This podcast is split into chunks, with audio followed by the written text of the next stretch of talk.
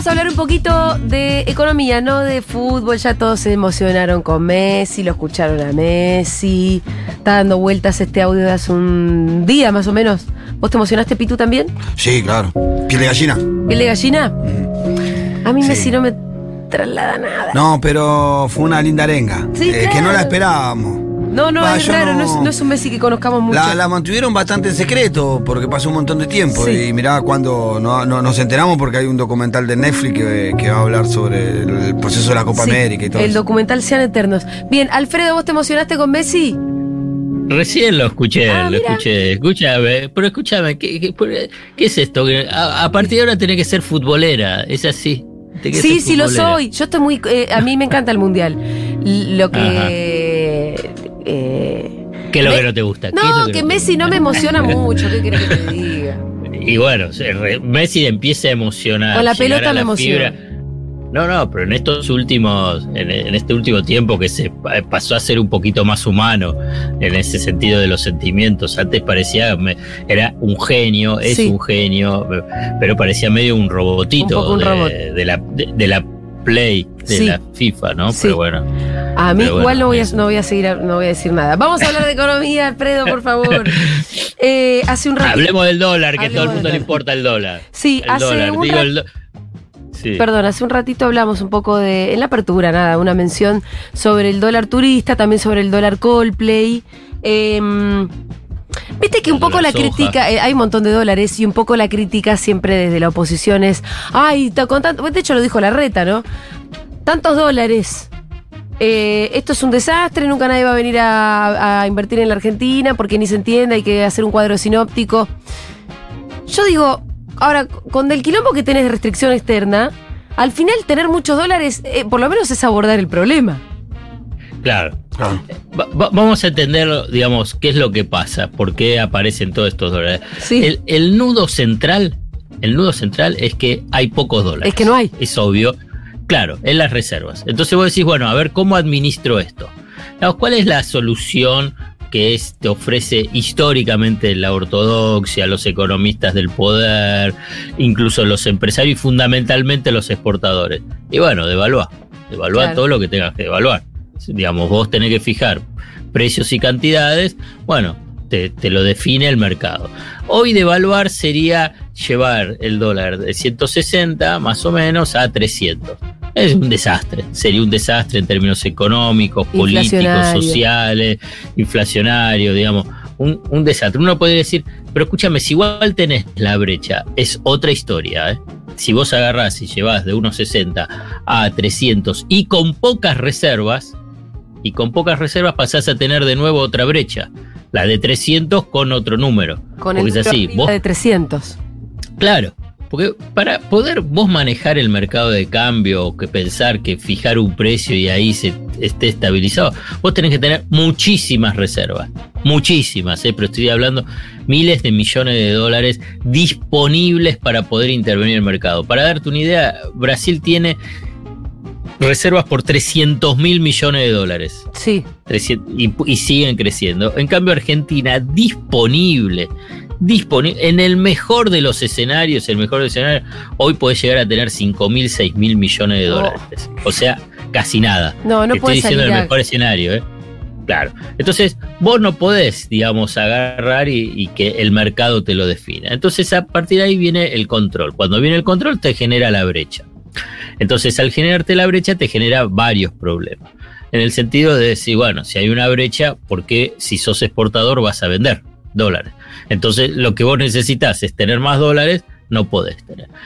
Pero voy a poner, antes de seguir avanzando sobre eso, que hay un punto estructural que es muy importante eh, mencionarlo porque si no uno se olvida y aparte hay una estrategia especial para olvidar lo que es la herencia dramática en términos financieros y deuda que dejó el macrismo, Sí. o sea, el endeudamiento. Ujú. Vamos, yo lo voy a repetir, lo seguiré repitiendo, aunque quiere decir, y no, ya pasó tres años del gobierno. Y sí, pasó tres años este gobierno, pasará cuatro y después habrá otro gobierno y hay que seguir diciendo el desastre que dejó Macri. Porque no es, aparte no es, no es un problema que se podría haber arreglado aún con el mejor gobierno del mundo.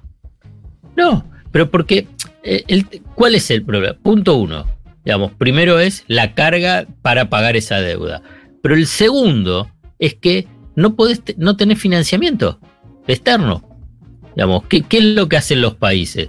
Bueno, tenés deuda, refinanciás, reestructurás y así sigue la rueda. ¿eh? La rueda, si querés, especulativa, financiera. Bueno, ni eso tenés, ni eso tenés. O sea que se hace, digamos, tenés todavía al, problema estructural de que tenés pocos dólares porque eh, el dinamismo exportador argentino no es malo, pero no es fabuloso. Y tenés una industria y un turismo y un ahorro que te demanda esos dólares, bueno, no te alcanza. Pero si además no podés conseguir esos dólares, la situación es todavía más dramática. Entonces, va el control y viene la brecha. Viene la brecha, los exportadores no te liquidan todo lo que tienen que liquidar, los importadores adelantan y dicen, y bueno, si hay una brecha, bueno, puedo hacer un montón de negocios especulativos legales e ilegales. Sí, como, ¿no? como comprar mercadería hasta por los próximos 20 años, por ejemplo. Claro, claro. Que algunos lo hacen que son verdaderas y otras son ficticias, ¿no? Claro. Bueno, entonces ahí es donde viene la, la ilegalidad. Bueno, frente a eso, agarra y dice, bueno, a ver, ¿qué, qué podemos hacer? ¿Qué podemos hacer? Entonces empiezan diferentes controles o diferentes dólares. Entonces, frente a la alternativa esa dramática de la, de la Devaluación.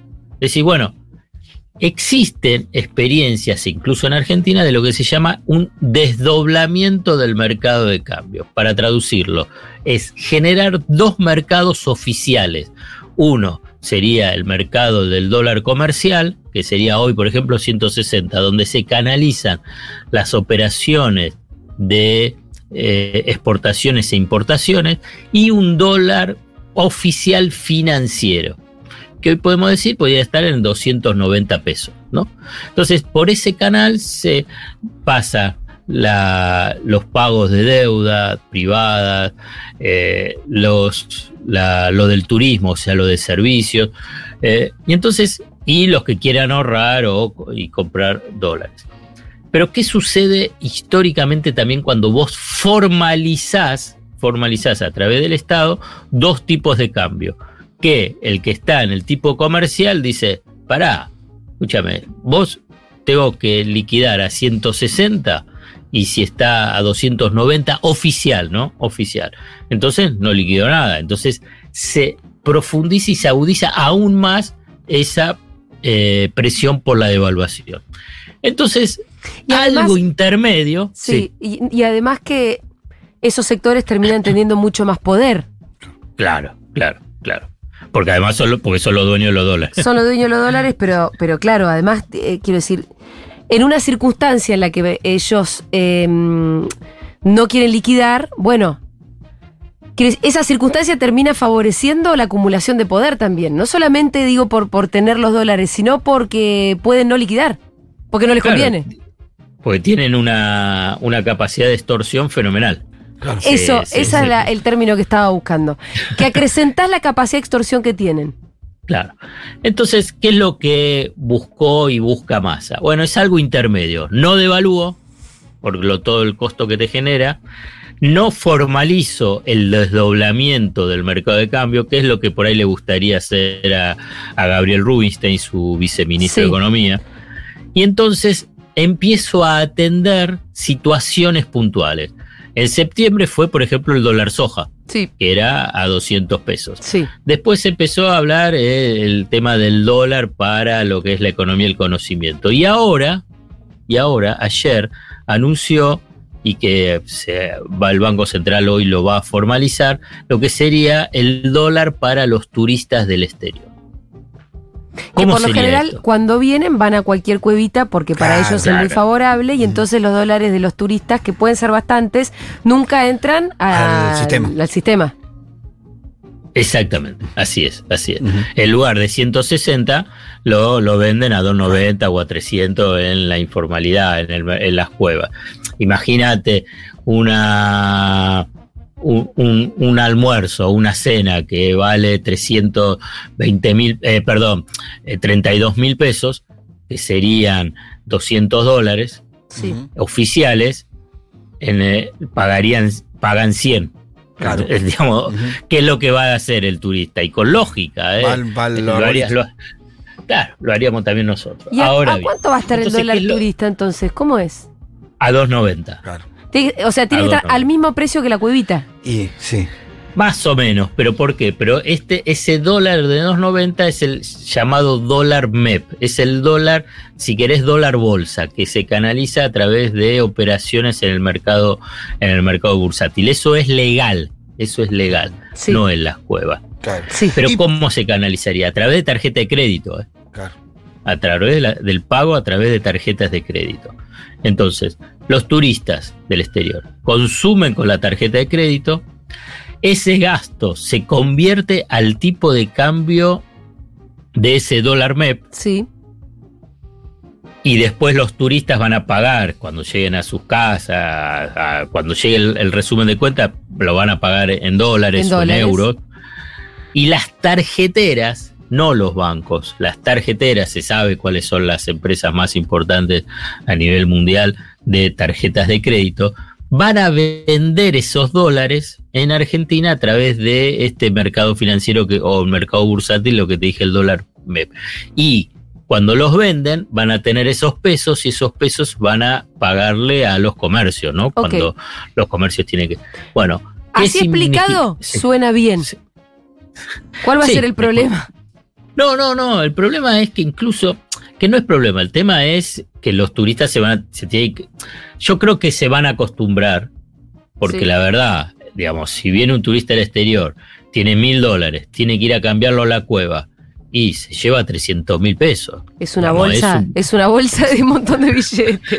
Es un montón, porque sigue los billetes de mil pesos acá. Claro, Entonces, sí, sí. un tema de seguridad, de tranquilidad, y la verdad lo que le conviene es la tarjeta. Además, están acostumbrados la mayoría de los turistas de- del exterior, por ahí no tanto los limítrofes, pero los eh, turistas del exterior a- a- con la tarjeta. ¿no? Y si van a tener el dólar del dólar igual que el blue, y bueno, les conviene. Sí, claro. Usar la tarjeta. Te, te hago una pregunta, Alfredo. Eh, Sí. ¿Por qué nunca la, la, la, la, la justicia o la fuerza de seguridad avanzan sobre quien venden dólares paralelos? Vos vas por Avenida Lavalle y dólar, dólar, dólar, dólar, dólar, al lado de la policía, libremente. Eh, eso, eso es ilegal, entiendo yo, ¿no?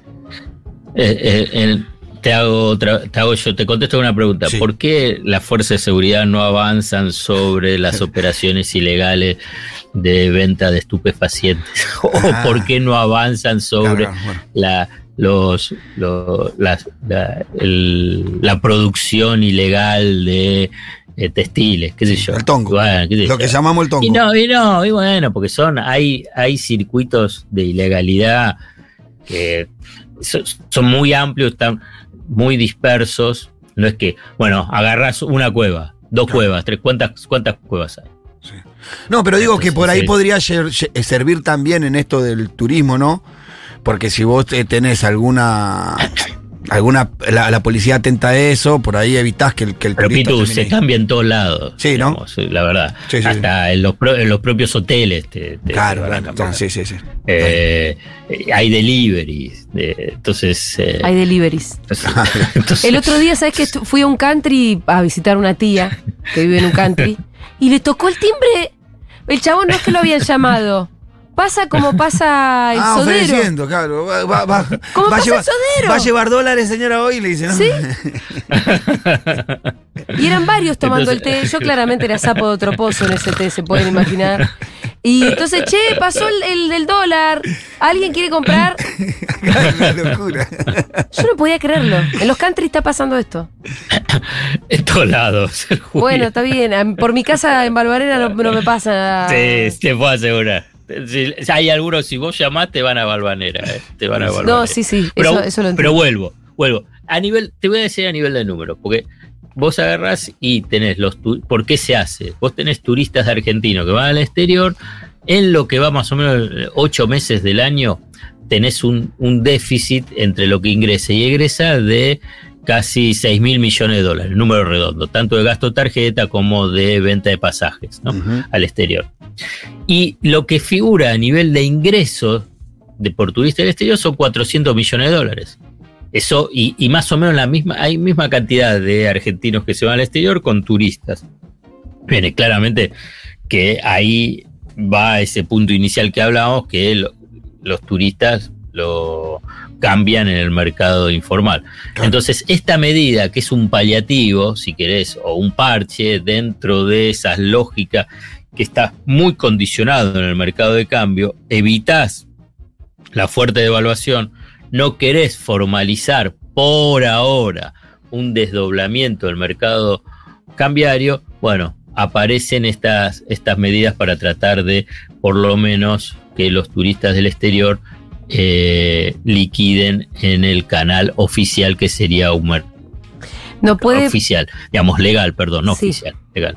puede sí. pasar algo para que esto salga mal? O bien, no sé, la No, no. verdad no sé. Porque con, con No, ese- mal no. no puede mal, salir mal. Y no, qué sé yo, digamos, puede ser que no funcione en el sentido de... ¿Por qué podría no funcionar? turistas- Porque los turistas ya están no acostumbrados. tendría, no te, claro, que están acostumbrados. Sí, Están pero- acostumbrados. Pero debería ser más fácil, como vos decís, y más seguro. El, el- Es mucho más Claro. seguro, pero es mucho más seguro, digamos. eh, Sí, sí. Y que, y que pagan con tarjeta y es un gran beneficio Claro, sí. para el turista del exterior. Sí, sí. Eh, entonces, eh, digamos, tendría que funcionar, digamos, tendría que funcionar. Eh, va a impactar indirectamente sobre las reservas, porque no es que esos dólares van, que, que van a vender, van directamente al Banco Central. Entonces, puede llegar a impactar indirectamente si las tarjeteras reciben esos dólares, los venden para tener los pesos para pagarle a los comercios y quienes reciben esos dólares los dejan Claro. dentro del sistema Claro. financiero. Si no van a parar abajo del colchón, decís vos. Claro, exactamente, así es. Em, Si Alfredo, queda, sí, no, que con el Pitu tenemos un- una inquietud más. dale, dale.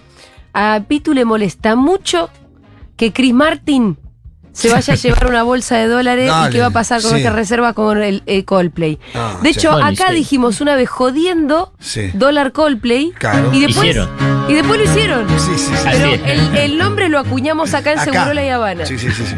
Que le queríamos pagar menos, ¿no? El dólar. Bueno, Claro, y porque- se le paga un poquito menos. eh, se ah, paga un bueno, poquito parece menos. bien. Ya- Ya me está Se dando una, un poquito. una mejor noticia porque. ¿cuánto es el paga. dólar Coldplay? Ay, me mataste, pero es un poco menos, eh, porque ahí le aplican uno o dos de los impuestos y de las cargas. Ah, Me parece que está a 200 y pico, no 290. No sé si llega a 220. Si querés ahora me Sí. fijo y te lo mando por, Bueno, así nos dejas más por mensajito. Sí, porque yo Te sufro con por eso. mensajito. Así nos dejas más Yo tranquilos. sufro, Alfredo, con eso. Eh, ¿Pero por qué? viene. Pero a ver, ¿por qué? Se llevan ¿Por los qué? ¿Por. ¿Pero por qué? ¿Por qué? ¿Y por qué ¿Por no? qué sufrís? Porque necesitamos los dólares. Necesitamos los Y para dólares. tantas cosas. A mí, y me, a mí me vinieron enseñando que necesitamos recomponer la reserva para poder ordenar lo que me afecta directamente, que es la inflación, el salario bajo, y estoy tratando de eso, no sé. ¿Afecta a las reservas o no que venga Coldplay a 10 River? Eh, y algo yo creo que sí. ¿Y viste? Sí, sí, bueno. Y eso me Ah, afecta a eso mí. se preocupa el Y eso me afecta a mí, Alfredo, sí, indirectamente. muchas cosas afectan a las reservas. Muchas cosas afectan a las reservas. Alfredo Zayat pasó por Seguro La Habana como todos los jueves hasta el jueves que viene, Alfredo. Dale, un abrazo. Un abrazo.